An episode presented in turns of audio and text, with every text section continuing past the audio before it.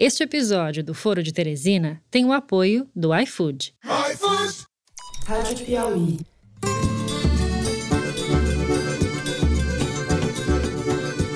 Olá, sejam muito bem-vindos ao Foro de Teresina, o podcast de política da revista Piauí. Com 4.195 mortes, esse país tinha que parar tudo. E não é isso que a gente está fazendo, a gente está votando aqui se empresa pode comprar vacina nesse momento. Eu, Fernando de Barros e Silva, como sempre na minha casa em São Paulo, tenho o prazer de conversar com os meus amigos. José Roberto de Toledo, aqui pertinho. Opa, Toledo. Opa, Fernando. Opa, Thaís. Não há cristianismo sem a casa de Deus. É por isso que os verdadeiros cristãos estão sempre dispostos a morrer para garantir a liberdade de religião. E Thaís Bilenque, de volta a Brasília, Thaís. Opa, Thaís. Opa! É, o auxílio emergencial são 44 bilhões, já começa agora. 44 bilhões entrando na corrente de consumo aí. Os invisíveis já estão protegidos de novo. A economia voltando, os invisíveis voltam também. Bom, Vamos aos assuntos da semana. No primeiro bloco, a tragédia humanitária da pandemia no Brasil. Chegamos essa semana a 4 mil mortes diárias e apenas 10% da população está vacinada. As projeções são de mais de 100 mil mortes no mês de abril. E a Câmara dos Deputados aprovou a compra de vacina pela iniciativa privada. Nem numa situação de guerra como essa que a gente vive contra o vírus, os governantes e parte das elites conseguem se orientar pelo bem comum, pelo interesse coletivo, por essas coisas que fazem um país ser decente. Sobram tentativas legais e ilegais de passar a perna no SUS e sobram discussões bizantinas, como essa a respeito da realização ou não de cultos religiosos, travada nos últimos dias no Supremo Tribunal Federal. É disso que a gente vai falar no segundo bloco. Por fim, o descontrole da pandemia e a interrupção do auxílio emergencial nos primeiros meses do ano abriram o caminho para o recrudescimento da miséria extrema no país. Calcula-se que em torno de 19 milhões de pessoas passam fome hoje no Brasil. A crise social e a conturbada situação econômica com Paulo Guedes cada vez mais solitário é o tema do terceiro bloco. Um aviso rápido aqui, talvez em alguns momentos do programa vocês ouçam um som de furadeira. É aqui uma obra no prédio vizinho de casa. Eu peço desculpas, mas não posso impedir o trabalhador de furar a parede do vizinho. Vem com a gente.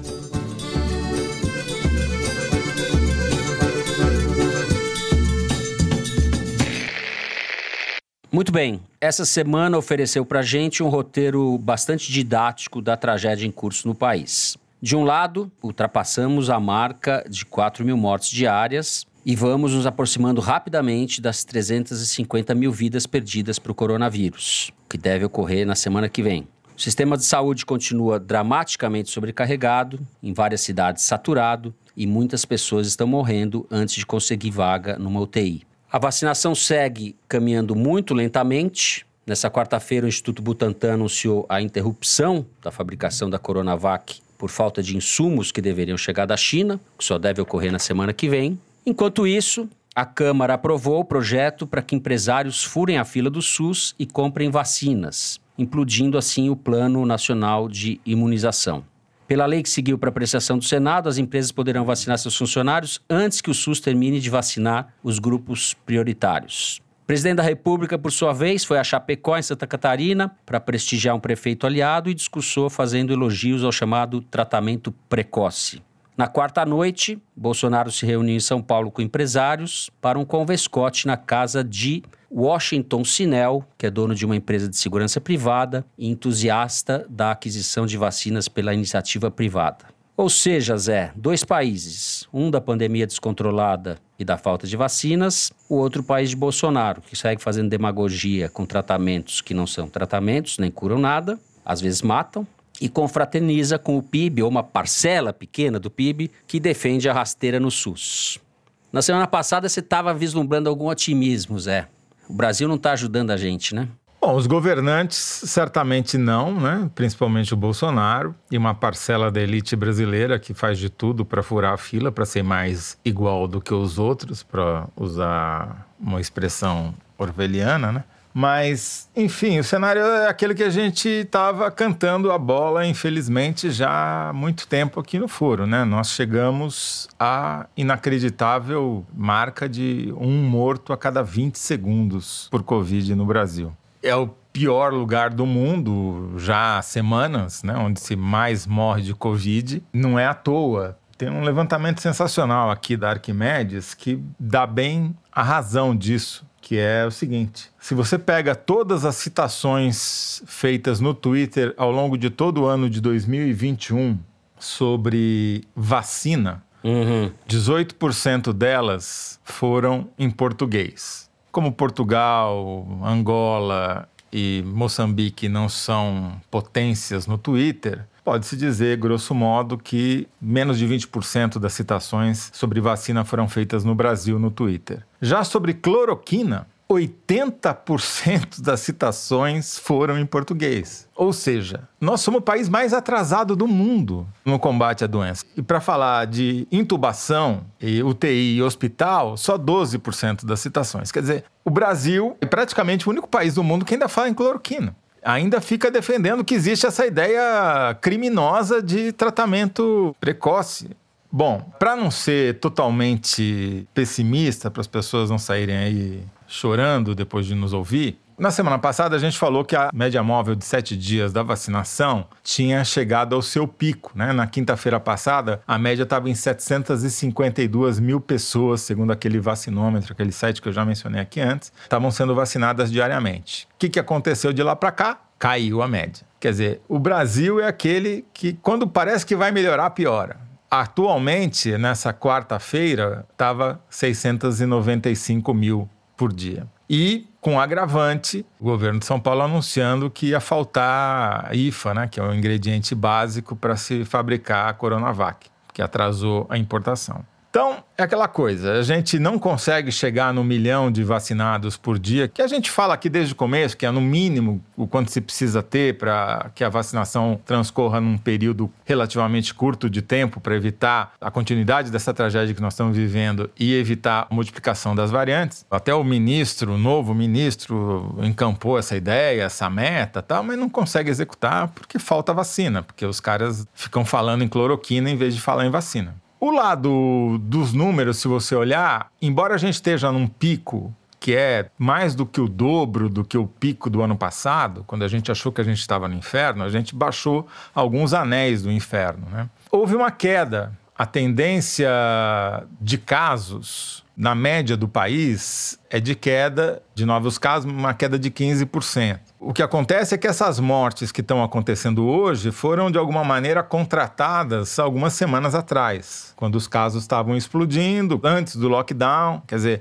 essa queda de casos é provavelmente reflexo, primeiro, do lockdown que aconteceu em grande parte do país. São Paulo, por exemplo, está com restrições severas já faz mais de duas semanas. Isso acaba se refletindo na diminuição do número de casos, como aconteceu, por exemplo, em Araraquara. É, Araraquara, isso que eu ia falar, na Grande Matão. É o melhor exemplo. É, o melhor exemplo. Ontem estavam comemorando que estavam dois dias sem morrer ninguém. Se, em vez de ficar falando de cloroquina, em vez de ficar jantando com um monte de gente sem máscara, em vez de ficar furando a fila da vacina, a gente estivesse fazendo as únicas políticas de saúde pública conhecidas que surtem efeito, que são isolamento social e vacinação em massa, o Brasil ia sair, talvez, da posição de pior país do mundo no combate a.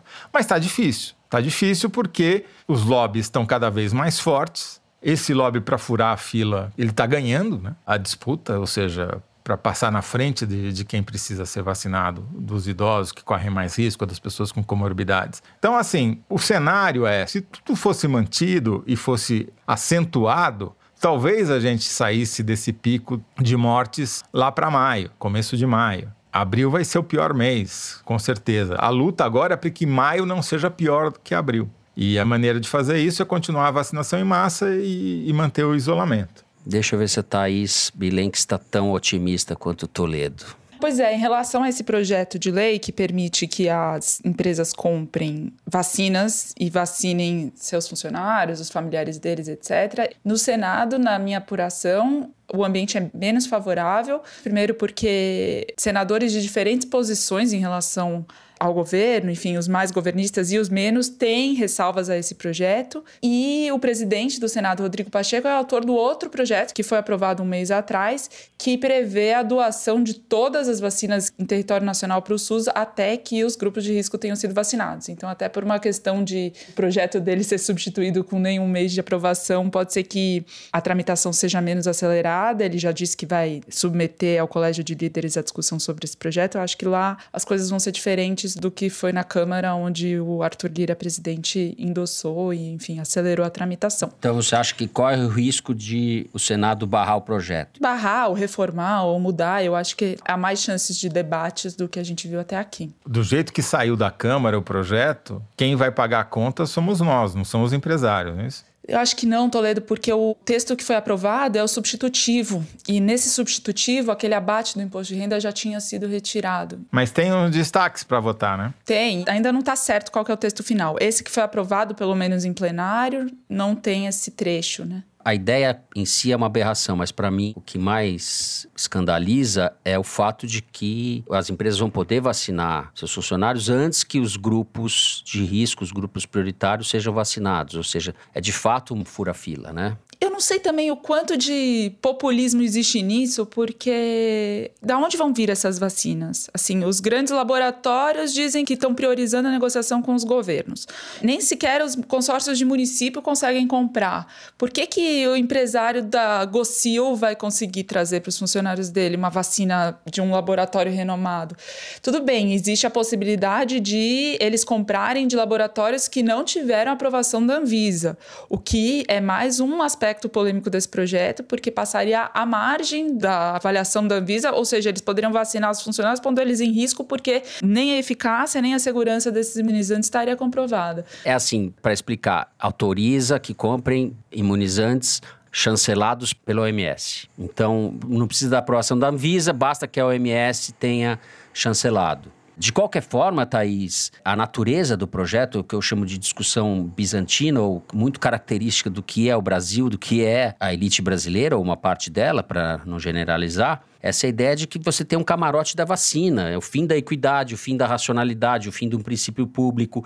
Os milhões e milhões e milhões de brasileiros que trabalham como autônomo ou estão sem emprego estão sendo jogados para a lata do lixo para o fim da fila, que nem fila mais é. Não é à toa que o Brasil está onde está, né? E na hora que você está no auge da pandemia, uma situação catastrófica, acho que a palavra não é exagerada nesse caso, você vem com um projeto desse para privilegiar alguns grupos que têm poder de fogo financeiro. E talvez para liberar aquilo que a própria Thais apurou, ela talvez pudesse contar um pouquinho melhor de novo a história lá de Minas Gerais, sobre qual o perfil das pessoas que foram se vacinar clandestinamente. É, porque ali o negócio de Minas Gerais não para de crescer, né? Falam agora em duas mil pessoas, não é isso? É, três mil doses, enfim. A Polícia Federal vai investigando esse caso, vai descobrindo cada vez mais gente que foi vacinada pela falsa enfermeira muito antes até daquela sessão na garagem da empresa dos Lessa, né, da Saritur, e era um esquema que estava beneficiando muita gente da elite de Belo Horizonte para fazer pelo menos um mês, e as investigações estão só no começo ainda, enfim,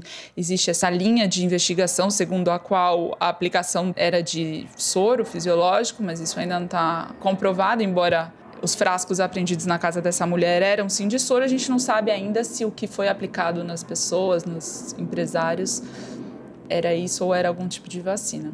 Isso é a realidade de Belo Horizonte, porque se a gente considerar outros tipos de esquemas como esses que estão em curso no resto do país, ou daquela gente que pega seu jatinho para se vacinar fora do Brasil para se garantir, a gente sabe que o senso comunitário e coletivo não existe para quem pode pagar pela sua vacina. E tem a participação do Bolsonaro também em Santa Catarina. É, porque o Bolsonaro, obviamente, não vai para onde ele sabe que não vai ser bem recebido. Santa Catarina Catarina é um terreno muito fértil para ele, porque tanto a governadora interina quanto o governador afastado, que está sofrendo um segundo processo de impeachment, disputam para ver quem é mais negacionista e quem é mais contra isolamento social. Então, para tentar se salvar, o governador anterior, Carlos Moisés, liberou até parque de diversão na pandemia, e aí não conseguiu e a interina já assumiu dizendo que é contra qualquer tipo de medida restritiva, que prefere que a população seja conscientizada do que qualquer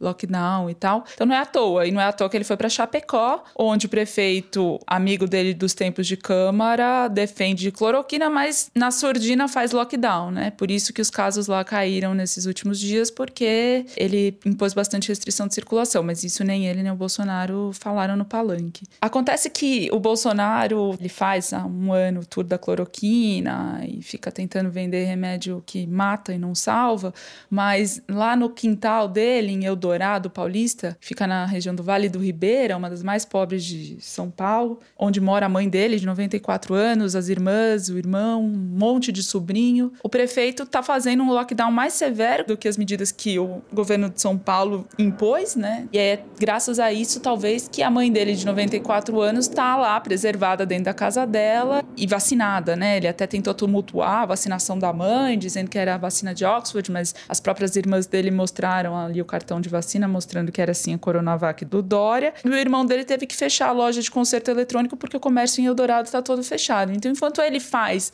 essa política de vender medida que só mata e não salva, o quintal dele, da casa dele, está bem preservado com restrição de circulação. Muito bem. Tem um detalhe a mais nesse périplo do Bolsonaro: o ministro da Saúde vai a tiracolo sempre e funciona um pouco como um redutor de danos, né? Bolsonaro fala as barbaridades e o, e o Marcelo Queiroga vem atrás falando: olha, vamos vacinar, vamos cuidar. Assim, ele fala quase como se ele falasse envergonhado, coisas óbvias que o governo devia estar falando há 15 meses. É, mas ninguém ouve tanto, né? Mas o que o ministro da Saúde fala, já foram tantos, tão desmoralizados, que a autoridade desse é. O cara tá aí para validar o genocídio. Tá usando a cara dele como tentou usar do Taish, de todos os outros predecessores. É descartável, que nem máscara que o Bolsonaro não usa.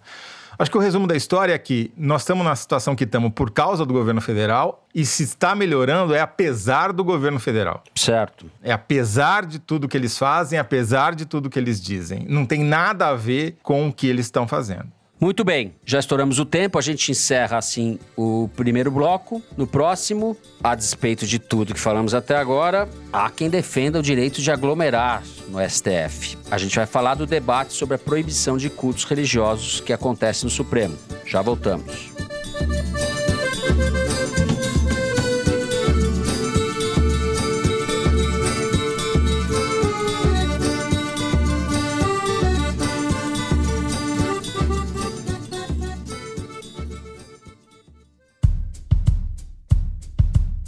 O iFood sabe que oferecer um desconto especial é uma ferramenta poderosa na hora de um restaurante conquistar um novo cliente. Pensando nisso, o iFood subsidia algumas promoções, cobrindo o desconto que aparece para o consumidor que navega pelo app.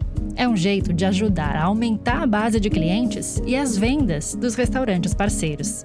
Realmente o iFood é um parceiro estratégico, nos ajudou e nos ajuda diariamente no desenvolvimento do nosso delivery. Nesse momento, o iFood entra com subsídio para ajudar a compor a rebaixa dos preços. Então, tanto o restaurante quanto o iFood investem para atrair novos clientes. Além de promover alguns dos descontos, o iFood contribui com sugestões sobre como fidelizar a clientela e expandir os negócios.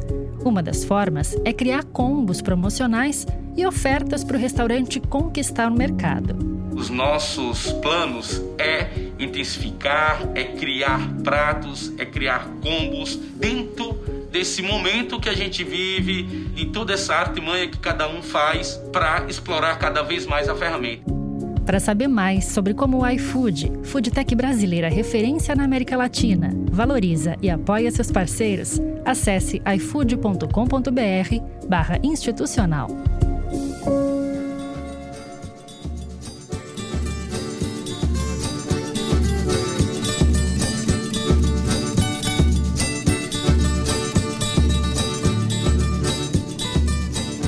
Muito bem, continuamos falando de discussões bizantinas do segundo bloco. Como todos sabem, na véspera da Páscoa, o ministro do Supremo Cássio Nunes Marques liberou a realização de cultos de aglomerações religiosas em todo o país. O ministro Gilmar Mendes, no momento seguinte, proibiu a realização desses cultos em São Paulo e o caso foi parar no Pleno do Supremo.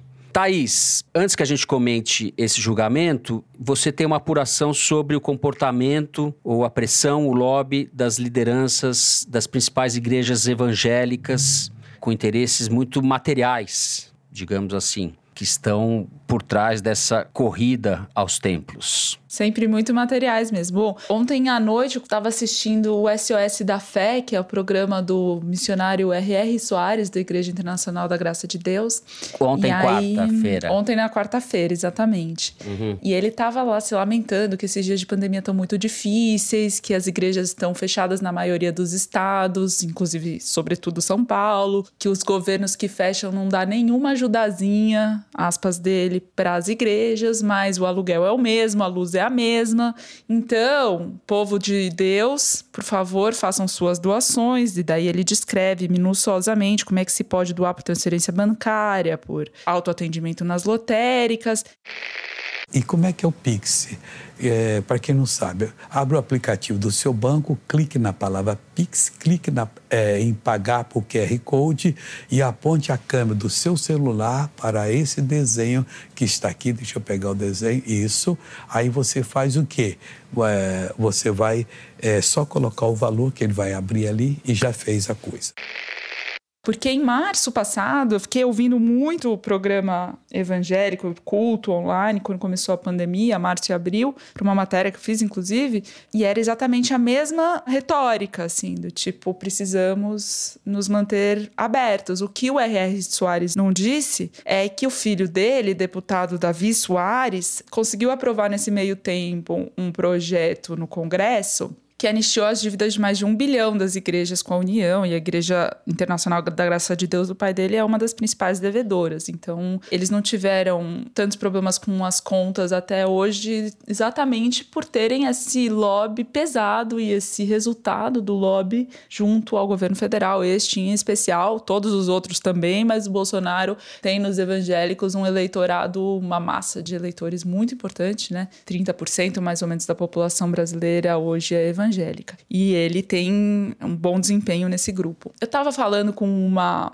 fiel da Assembleia de Deus aqui em Brasília e perguntei se ela achava que as igrejas deviam fechar ou não. Ela falou: olha, na verdade eu acho que tinha que ter fechado tudo lá atrás, no começo da pandemia. Agora, você restringir a atividade religiosa não tem efeito nenhum, porque as pessoas que estão vindo para a igreja são as mesmas que estão indo trabalhar e estão andando nos ônibus lotados. E daí eu depois fui ouvindo esse mesmo discurso, esse mesmíssimo discurso, tanto na boca do R.R. Soares, dizendo que pelo menos nas igrejas tem álcool gel e todo mundo é obrigado a usar máscara, e ao mesmo discurso também que o André Mendonça, ministro agora da AGU, da Advocacia Geral da União, fez no Supremo ao defender a reabertura dos templos. Houve uma mudança de comportamento em relação a esses, essas lideranças midiáticas evangélicas, porque no começo da pandemia existia muito mais desprezo pela gravidade do vírus. Então, Edir Macedo, da Igreja Universal, ironicamente falava que o vírus era tão poderoso que bastava você lavar as mãos com água e sabão que o vírus morria. Depois disso, ele mesmo foi internado com Covid, diz que se tratou com cloroquina, eu não sei. Eu sei que em março agora ele foi para os Estados Unidos tomar vacina da Johnson em Miami com a mulher dele, enquanto aqui no Brasil faltam doses, né? Como a gente sabe. Então é isso, assim, esses grandes empresários do ramo evangélico, eles vivem dos dízimos e das doações, mas eles vivem também de toda essa audiência dos programas de TV, editoras gospel, conglomerados inteiros de empresas que eles possuem e a pesquisadora Cristina Vital, da Universidade Federal Fluminense, sempre fala isso. Para eles é muito menos grave ter culto presencial ou não do que para as pequenas igrejas, que essas sim têm um senso comunitário mais importante, de assistência emocional para os seus fiéis, que mal conseguem fazer transmissão online pelo Facebook, entendeu? Então, o que eles estão fazendo ali é muito diferente do que eles dizem que fazem, que é ajudar a população a atravessar esse momento difícil. Toledo, você que é um homem de fé, minha fé no ser humano é mais ou menos equivalente à fé do Bolsonaro na ciência. É, Fernando, é. na verdade é o seguinte: isso tudo é reflexo de um governo fraco. Porque num governo fraco, os lobbies prevalecem com muito mais facilidade. Sejam os lobbies empresariais que convidam o presidente para jantar e o presidente aceita, sejam os lobbies dos grupos de pressão, como as bancadas da Bíblia e as bancadas da Bala, que são as duas bancadas parlamentares mais atendidas pelo governo Bolsonaro. E a bancada do Boi também. No caso do Congresso, que é onde essa pressão se manifesta, a base parlamentar do Bolsonaro está hoje mais ou menos restrita a, teoricamente, 100 deputados, que são o trio PL, PP e PTB, que são basicamente o partido do Valdemar da Costa Neto, que teve com Bolsonaro duas vezes na última semana, Valdemar, um ex-presidiário, a bancada do Roberto Jefferson, outro ex-presidiário, e a bancada do PP, do Arthur Lira, que tem um monte de ex-presidiários nela e é presidente da Câmara. Então, esse núcleo aí dá mais ou menos uma centena de deputados. É, digamos, um núcleo duro, núcleo duro partidário. Mas aí você tem os núcleos temáticos, que são a bancada da bala, a bancada evangélica da Bíblia, né? E também a bancada do boi. Agora, a evangélica, ela tem muitos interesses, como a Thaís tão bem descreveu aí. Não são apenas interesses ideológicos. Do mesmo jeito que a bancada empresarial empresarial também tem interesses pecuniários. Algumas das maiores empresas do Brasil em bolsa já são da área de saúde.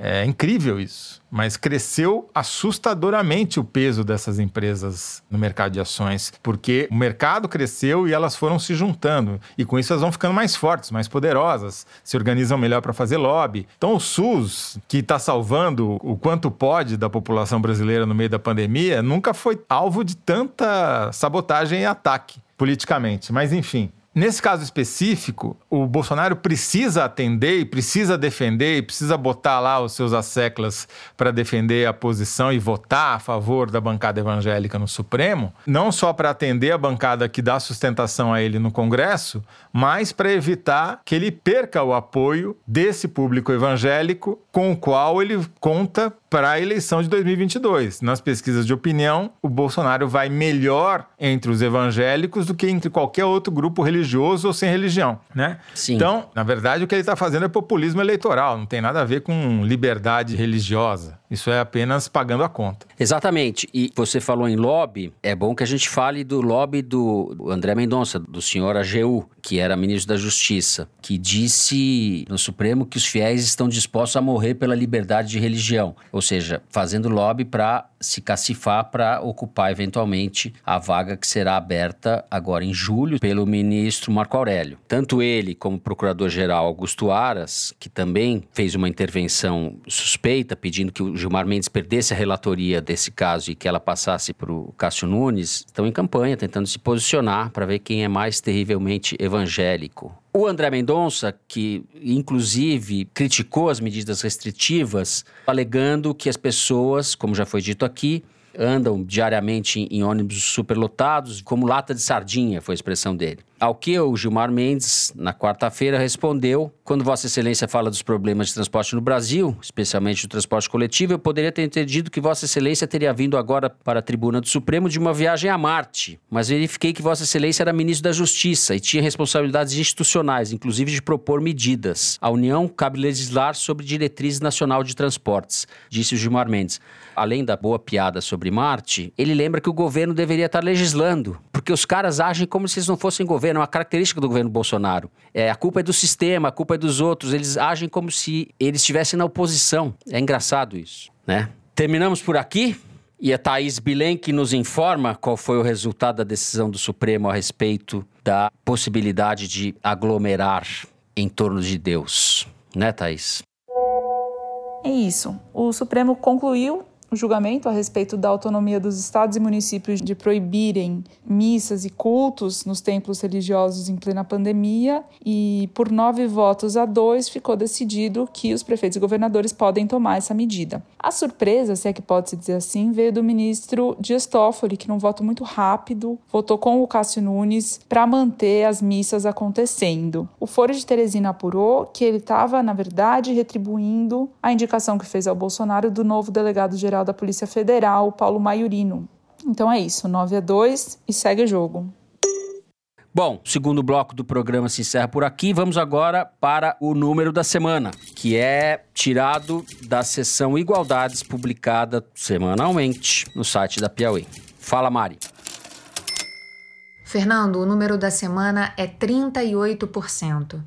Esse é o risco de morte de um brasileiro internado por causa da Covid-19 entre fevereiro e agosto de 2020. Agora, se ele for para UTI, o risco aumenta para 59%. E se ele precisa ser internado, o risco de morrer passa para 80%. Uma representação um pouco mais forte desses números é a seguinte: se nesse mesmo período que eu falei, entre fevereiro e agosto do ano passado, uma pessoa for internada por conta da Covid-19, a chance dela morrer é a mesma de uma pessoa que pega uma arma onde cabem cinco tiros, coloca duas balas e atira contra si mesmo.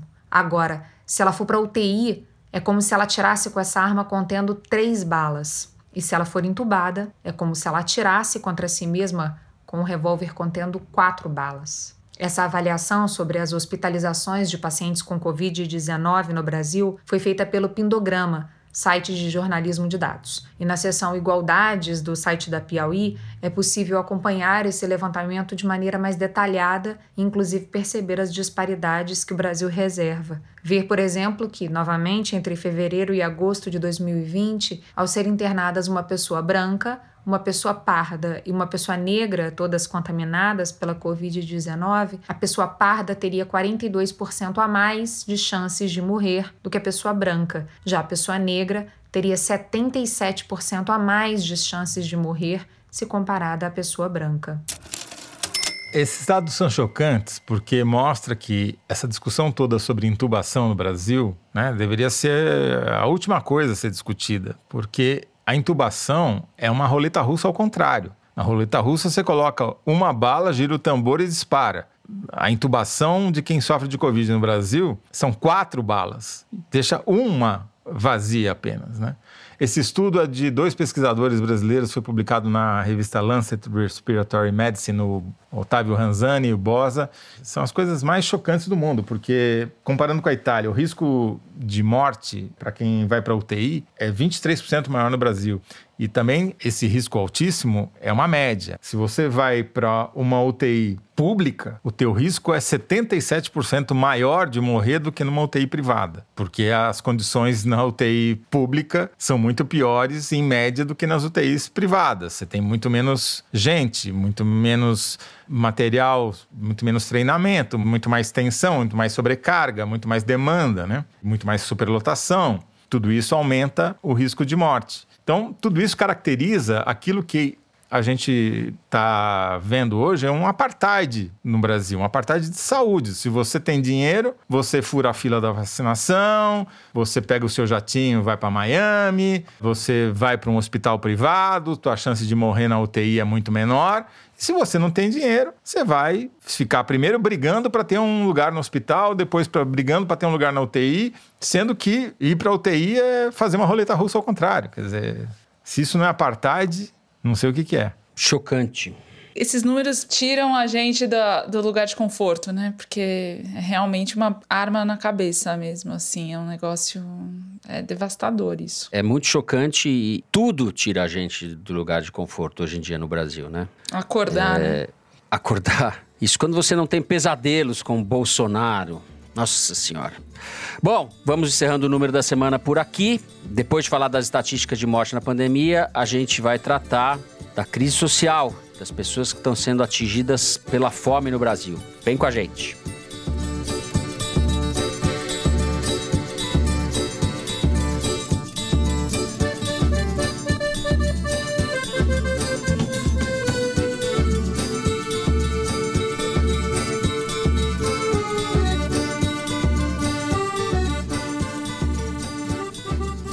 Muito bem, depois de ter sido interrompido em dezembro, o auxílio emergencial volta a beneficiar menos gente do que estava beneficiando a partir desse mês de abril. Os valores também são diferentes, eles variam entre 150 e 375 reais. Na versão anterior, eles eram 600 reais, depois 300. Toledo, você tem um estudo sobre o impacto do auxílio que começa a ser distribuído a partir desse mês. O que diz esse estudo? É um estudo feito pelo professor Lauro Gonzalez e pelo pesquisador Leonardo Oliveira, ambos do Centro de Estudos da Inclusão Financeira da Fundação Getúlio Vargas. É o centro que tem estudado mais a fundo o impacto do auxílio emergencial na vida das pessoas. Né? Esse estudo já é o quarto ou quinto que eles divulgam ao longo do ano. Então, só para situar, como é que era? No ano passado, em 2020, o governo federal, depois de muita briga, pressão no Congresso, etc., acabou liberando nove parcelas de auxílio que começaram ainda no primeiro semestre e se estenderam até o final do ano. Foram cinco parcelas de 600 reais 1.200 para algum público bem específico e quatro parcelas de 300 reais no final do ano ou de 600 para mulheres que tem que sustentar uma família maior. Bom, e essas nove parcelas atenderam 68 milhões de pessoas. Então, a gente estava falando de um montante de dinheiro muito maior, 293 bilhões de reais que foram distribuídos no ano passado e salvaram vidas e salvou a economia de um desastre ainda maior contra agora quatro parcelas que somadas vão dar 43 bilhões de reais, quer dizer, 15% do que foi distribuído o ano passado. E pior,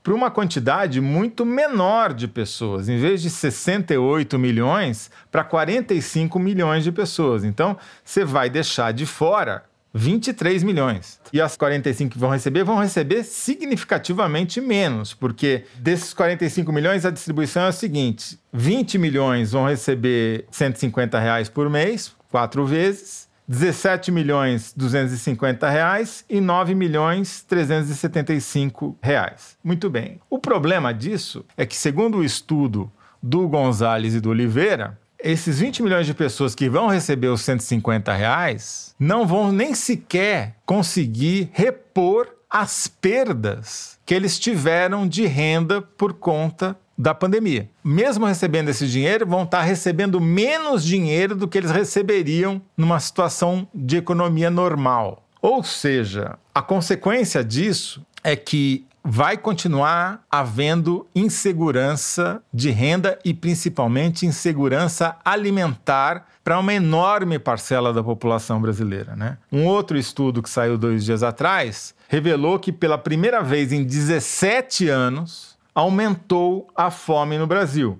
117 milhões de brasileiros não têm garantia de que vão ter comida no prato todo dia. Metade do país está na insegurança alimentar. E 19 milhões efetivamente passaram fome o ano passado.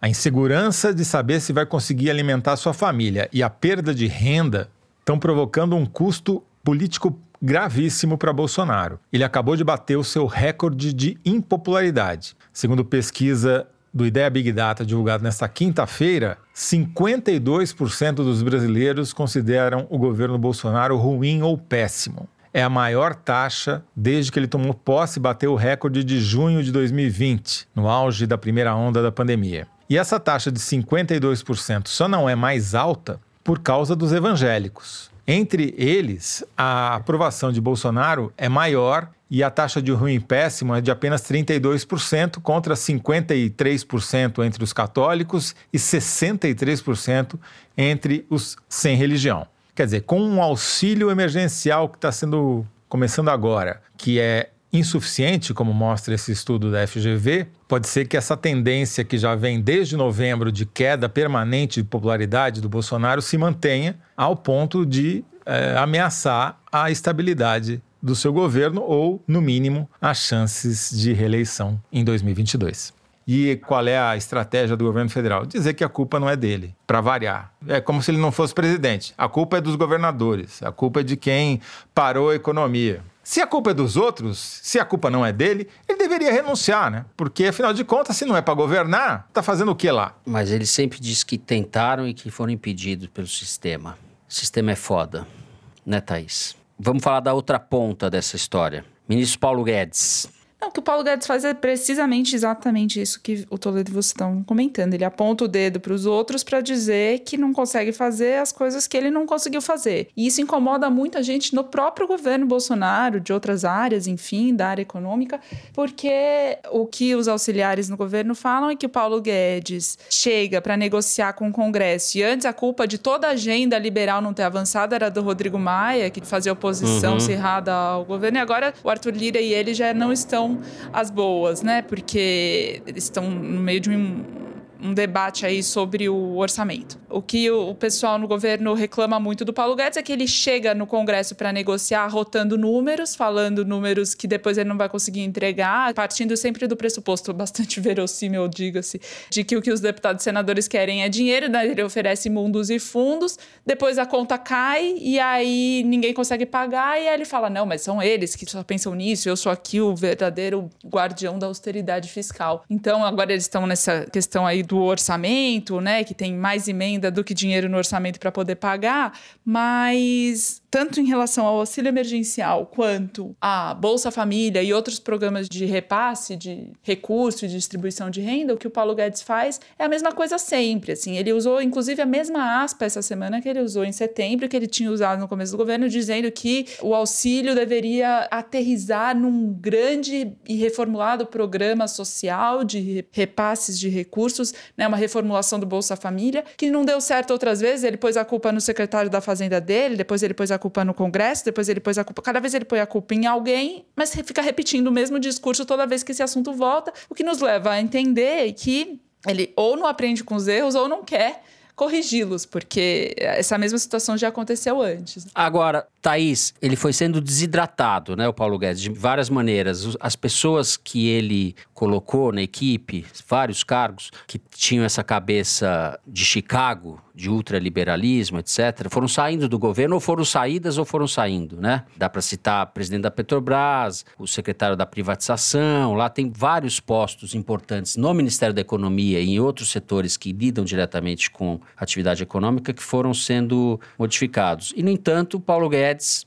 segue lá. A sua aposta de que vai ser assim mesmo? É bem isso que eu ouço no governo, é que se ele fosse sair, ele já teria saído, né? Motivos não faltaram, como você disse, assim, ele foi humilhado publicamente várias vezes pelo Bolsonaro, que passou por cima dele sem nenhum constrangimento. No começo falava imposto Ipiranga, hoje em dia acabou o combustível totalmente desse posto, mas de se o Bolsonaro, de um lado, tem uma dívida de gratidão, porque o Paulo Guedes apostou nele antes de todo mundo, etc. O Paulo Guedes também tem uma teimosia e um apego ao cargo e talvez alguma crença na agenda dele que o impedem de sair. Isso é como as pessoas no governo veem a permanência dele. E nesse jantar com os empresários, do qual a gente falou alguns blocos atrás, o Bolsonaro falou isso: que se o Paulo Guedes saísse do governo, ele ia pedir pensão porque eles têm união estável. O problema dessa pensão é que nós pagamos a conta, né? Exato. Não é dívida de gratidão. O Bolsonaro não pensa assim. E daí eu lembro da frase do De Gaulle, né? Que De Gaulle teria dito, não sei se disse mesmo, que a ingratidão é um dever do governante. Mas no caso do Bolsonaro, é conveniência. O Paulo Guedes ainda é útil para ele. Certamente, o Paulo Guedes é útil. Eu acho que no mercado, embora ele já não tenha mais credibilidade e tal, ele ainda é visto como pelo menos melhor do que um fura-teto escancarado. Mas eu não sei se ele não tem dívida de gratidão, não, porque, por exemplo, o Nix Lorenzoni, que sobreviveu, agora voltou para o Palácio do Planalto, não é útil para o Bolsonaro, mas o Bolsonaro diz que tem essa reverência, enfim, essa lealdade a ele, porque ele estava no projeto desde o começo. É que não basta estar desde o começo, tem que se curvar. Prestar né? serviços, né? é. É, e tem que se submeter, tem que fazer o que ele quer e não achar ruim e dizer sim, senhor. Entendeu? É isso que Bolsonaro quer. E o Paulo Guedes faz isso muito bem, porque ele é humilhado e põe a culpa na figura que, que foi desrespeitada. Ele nunca vai. Ele não peita o Bolsonaro. Ele é de uma soberba, uma arrogância, uma empáfia completamente oca, né? Porque é ridículo. Ele é, como você disse, ele é humilhado e ele vem falando que leu Keynes em inglês sete vezes naquela reunião, enfim. É um pateta. E essa empáfia dele também é motivo de reclamação, porque ele fez uma coisa no Ministério da Economia, ele fez um espelhamento da esplanada com gente cuidando de assuntos de todas as pastas, de Bolsa Família, auxílio emergencial, a saneamento e relações internacionais. E isso na esplanada nos ministérios é visto como algo muito contraproducente, porque acaba que ele fica emperrando o andamento de alguns programas. É claro que a economia tem o dever de zelar pelas contas desses programas todos, mas o que as pessoas veem é que a maneira como ele conduz isso acaba emperrando o andamento de vários programas do governo. É, só para dizer que quem governa é o Arenão, quem recebe o dinheiro são os militares e que nós estamos sem governo, sem lenço, sem documentos, sem P nenhuma, né? largados à própria sorte. É isso. Terminamos então o terceiro bloco, vamos para o Kinder Ovo. Depois da semana passada, que eu brilhei, ainda deixei a Thaís dividir comigo o prêmio. Foi a Thaís que dividiu comigo o prêmio. Você Foi, é. porque eu acertei o nome, você só acertou, acertou a filiação. o nome, só acertei a filiação, tá certo. Eu que dei uma roubadinha, na verdade, né, Thaís? Falei antes, mas não falei o nome. Vamos ver aí se o Toledo se recupera. Ele que vinha de pedindo música no Fantástico, etc. Semana passada não, não deu sorte, hein, Zé? Hã? Que? Não tô ouvindo direito, hã? Solta aí, Mari.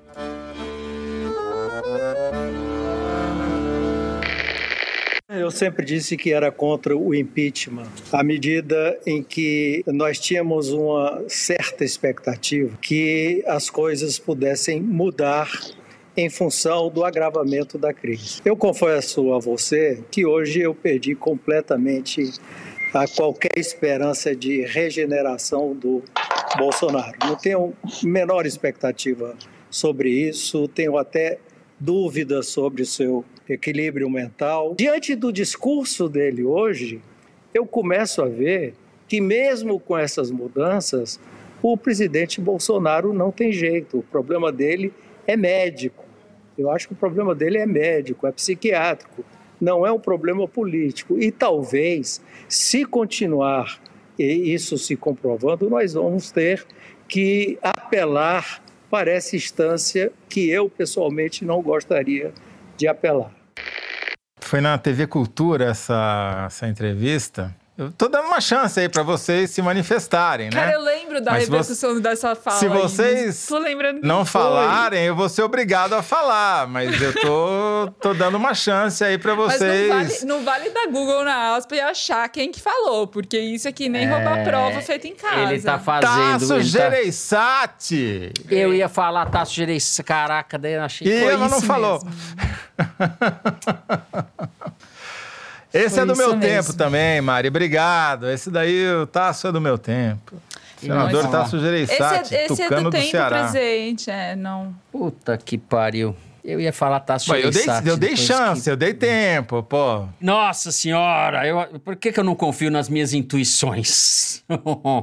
ai, ai, ai. Tá, o senador Tasso Gereissati, que é do PSDB do Ceará, entrevista ao programa Manhattan Connection, TV Cultura. Olha nós aqui citando Manhattan Connection, hein? Pelo amor de Deus. Eita, que isso é a e pluralismo é isso, jornalismo pluralista. Esses aí, eles votaram no Bolsonaro, apoiaram o Bolsonaro, agora estão no Moro, estão vendo que o Moro tá difícil, então vai pro Biden brasileiro, que é o Tasso Gereissati. Pode deixar isso daí também, se quiser, com as coisas erradas, vamos brigar com todo É a mundo. turma dos desmoronados. né? É, a Magnata Connection. né? Programa Magnata Connection da TV Cultura. É isso, depois que eu deixei o Toledo ganhar esse Kinder Ovo, mais uma vez. Eu fui magnânimo, eu fui lento. É Mas vocês você estão mais o- lentos que eu. Você, ao contrário É de mim, preocupante A você, é mais lento que você, você é muito você acelerado. vê, você vê o Manhattan Connection. Isso, olha, eu vou te contar, Toledo.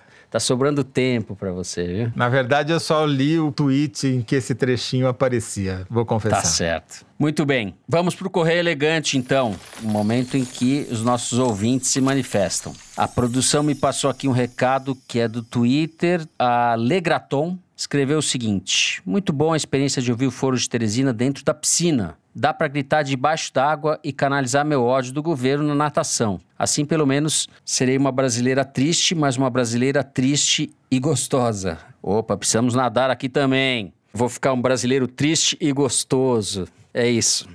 Uai, mas é, existe fone debaixo da água? Opa. Existe? Você tá atrasado aí, mas... Isso é da Eu- nossa época, Precisa Thaís, botar é da na sua época minha do anotação Toledo. aí, ó. Eu ainda uso esse mais básico de todos. Ah, Thaís. Então, eu tô aqui com uma carta muito legal, mandada por e-mail pela Ana Aurélia Pereira. Vamos lá. Moro com meus pais e minha filha no que chamam de Zona Leste Profunda, fica em São Paulo, né? Bem distante da Faria Lima. E como usuária relutante dos aplicativos de relacionamento, criei um bordão para responder meus matches quando questionam onde eu moro. Digo que, como toda princesa, eu moro em um reino muito, muito distante. Antes do isolamento, eu dizia aos meus amigos desatentos e mais próximos da Faria Lima que moro em Nárnia. Acredito que com fantasia e humor eu consigo esmorecer estigmas sobre ser moradora da periferia e é daqui deste reino tão distante e tão irrelevante para alguns que acredito que é urgente que voltemos a sonhar possuídos de um otimismo febril, que dias melhores virão e assim jogar a água nas chamas do dragão do medo e da intimidação. E vocês, nobres guerreiros e guerreiras do foro, que com competência e conhecimento fazem as notícias tão desalentadoras um chamado à conscientização e indignação, nos trazem o antídoto para o feitiço maléfico e paralisante da alienação estéril. Se vocês lerem minha cartinha, vai ter festa na minha torre aqui em São Miguel Paulista. Beijos agradecidos a todos vocês. Muito bem, Ana Aurélia Pereira, pode fazer a festa aí, mas com máscara e distanciamento de dois metros entre todos os, os festeiros aí de São Miguel Paulista. São Miguel é um bairro tradicionalíssimo da Zona Leste, existe desde o século XVI e é muito anterior à Faria Lima. Opa. A Mari me mandou um recado a lá arquivo confidencial para ler. Vamos lá. Sou de Matão Opa! é, e conheci o foro através de uma- um grupo de WhatsApp de biólogos formados na Unicamp nos anos 90, onde sempre me perguntaram se eu conhecia o Toledo e eu achava que não. Sou o filho mais novo do casal Iride e Jaime Jimenez. Meu pai saudoso, que foi pref... Meu pai saudoso, que foi prefeita de Matão por dois mandatos. E ao perguntar para os meus irmãos Jaiminho, Márcio e Fábio sobre o Toledo, tive a grata surpresa de saber que o Toledo, ou melhor, o Zé Tobó, aí, revelações. Zé Tobó. O Zé Tobó frequentava a casa dos meus pais nos esquentas que antecediam os bailes de carnaval da Sorema. Nossa, tá muito Ixi, revelação. isso aqui. Maria, entregou todo o Na ouro. época, entregou tudo. Na época, eu era muito novo e por isso não lembro dele, mas os meus irmãos lembram. Meu irmão Márcio lembrou-se, inclusive, de que o Toledo é sobrinho da dona Vera, da Chácara Primavera. Enfim, um grande abraço a todos do podcast, em especial ao Toledo, Zé Tobó, e parabéns pela qualidade do trabalho que desempenham. Convido todos do foro a virem para Matão e tomarem um uísque ou qualquer outra bebida na minha casa, vizinha da casa dos meus pais. Grande abraço, Fefel. Olha aí, Fefel, Cara, ó, você. Zé, você, ó, des- acabamos de descobrir que o Zé Tobó é dono da porra toda lá em Matão. Olha, é, a característica desse esquenta, como ela mencionou aí, é que ninguém chegava no baile. Ia ficando pelos canteiros certo. das avenidas no caminho, porque o Esquenta esquenta... queimava o baile. É, pa- exa- exatamente, queimava todos os fusíveis. Grande abraço para a família Jimenez aí, meus colegas. Eu conhecia mais o Jaiminho, que era, aliás, um excelente jogador de voleibol. Muito bem, Zé Tobó. Como eu vou chamar ele de Toledo? Como é que eu vou chamar ele de Toledo daqui em diante? Como que eu vou te chamar de Toledo daqui em diante, Zé? Não é isso? Muito Acabamos? bom. Acabamos. Acabou? Então, Bom, depois pra dessa... mim acabou definitivamente. Não sei nem se eu volto a semana que vem, né? Mas enfim. Depois dessa viagem sentimental a Matão, só me resta encerrar o programa. Vocês podem até inventar uma trilha sonora aí. Não sei o que que... Saudades de Matão, é claro, né? Tem que tocar. Saudades Agora, de- agora vai ter que tocar Saudades de Matão. Saudades de Matão. Na, na, na.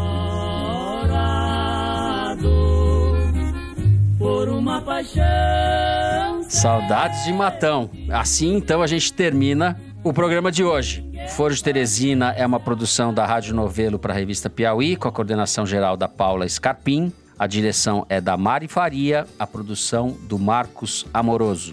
O apoio de produção é da Clara Reustab, a edição é da Evelyn Argenta e do Thiago Picado. A finalização e a mixagem são do João Jabassi, que também é o intérprete da nossa melodia tema, composta por Vânia Salles e Beto Boreno. A Mari Faria também edita os vídeos do Foro Privilegiado, o teaser que a gente publica nas redes da Piauí. A nossa coordenação digital é feita pela Kelly Moraes e pela Juliana Jäger. A checagem do programa é da Marcela Ramos. O foro é gravado nas nossas casas com o apoio do Gustavo Zisman. Eu me despeço então do Zé Tobó, meu amigo Zé Tobó. Tchau, Zé Tobó. Por uma paixão sem fim, ninguém conhece a razão. Porque Meu Deus do céu, a gente vai ter que gravar em Matão. Assim. Vamos ter que gravar em Matão. Depois Thaís, de Teresina. A Thaís, se vocês pudessem ver a Thaís gargalhando como eu estou vendo aqui nesse momento. Tchau, Thaís. Até a semana que vem. Tchau, até o baile de Matão. Até o baile de Matão. É Juntos, isso, gente. A Sorema. Se cuidem. Até a semana que vem.